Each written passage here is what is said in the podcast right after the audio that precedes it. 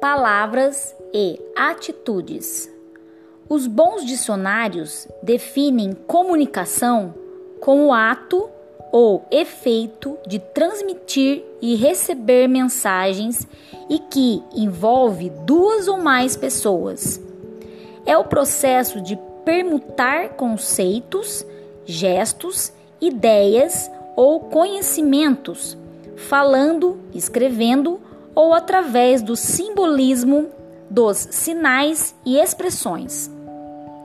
Enquanto a conversação entre dois indivíduos tem um caráter mais restrito da comunicação, as atitudes que acompanham os diálogos têm um poder de comunicação mais amplo, eloquente e determinante.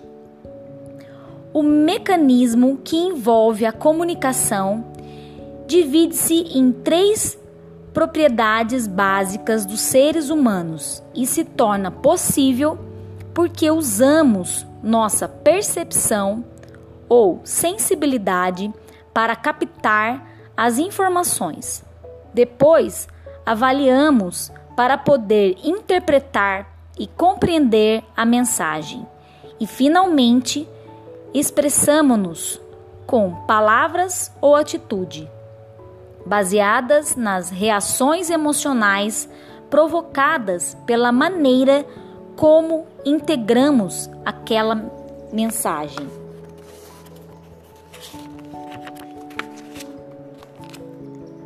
As circunstâncias existenciais de nossa vida de relação são o resultado direto de nossas atitudes interiores. Precisamos prestar atenção nos conteúdos de informação que recebemos, não somente pelas mensagens diretas, mas também por aquelas que absorvemos entre conteúdos simbólicos inconsistentes e subentendidos, na chamada comunicação além da comunicação convencional.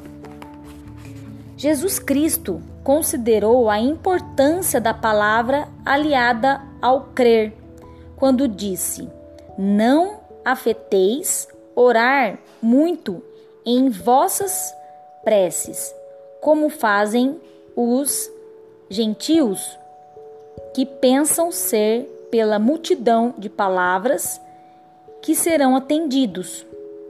O mestre disse que não seria pela multidão de palavras que nossas súplicas seriam atendidas, mas que os sentimentos silenciosos seriam fatores essenciais, ou seja, a sinceridade provida de vontade firme, intensidade e determinação, unidas pela convicção, seriam consequentemente, a forma ideal para os nossos pedidos e apelos à divindade.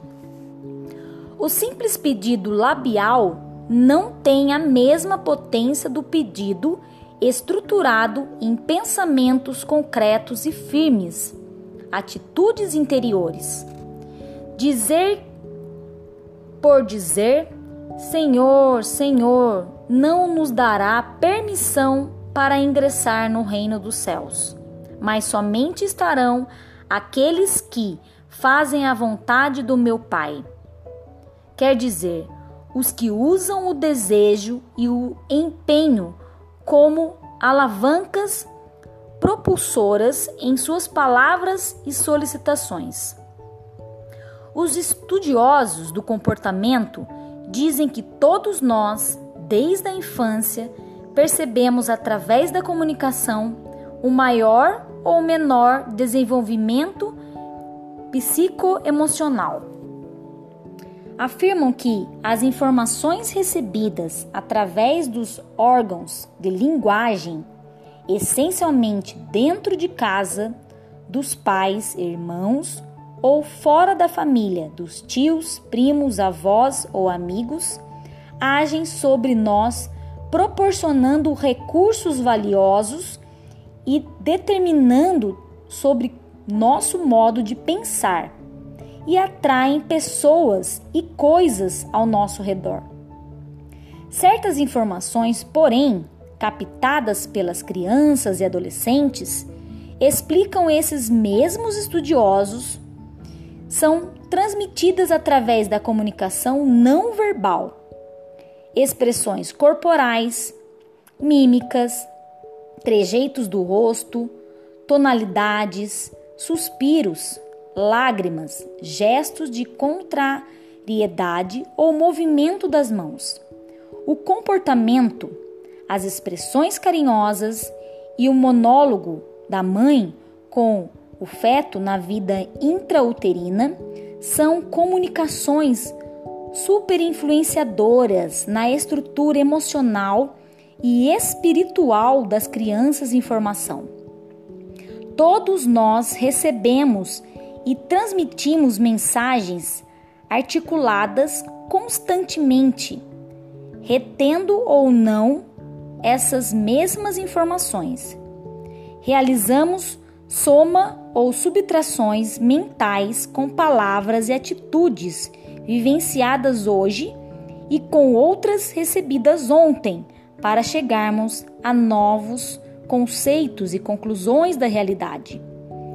Constituímos ocorrências passadas, atendemos fatos futuros, iniciamos e alteramos processos fisiológicos na intimidade de nosso organismo, com nossas afirmações verbais, negativas e positivas. Assim, compreendemos que a palavra tem uma importância inegável.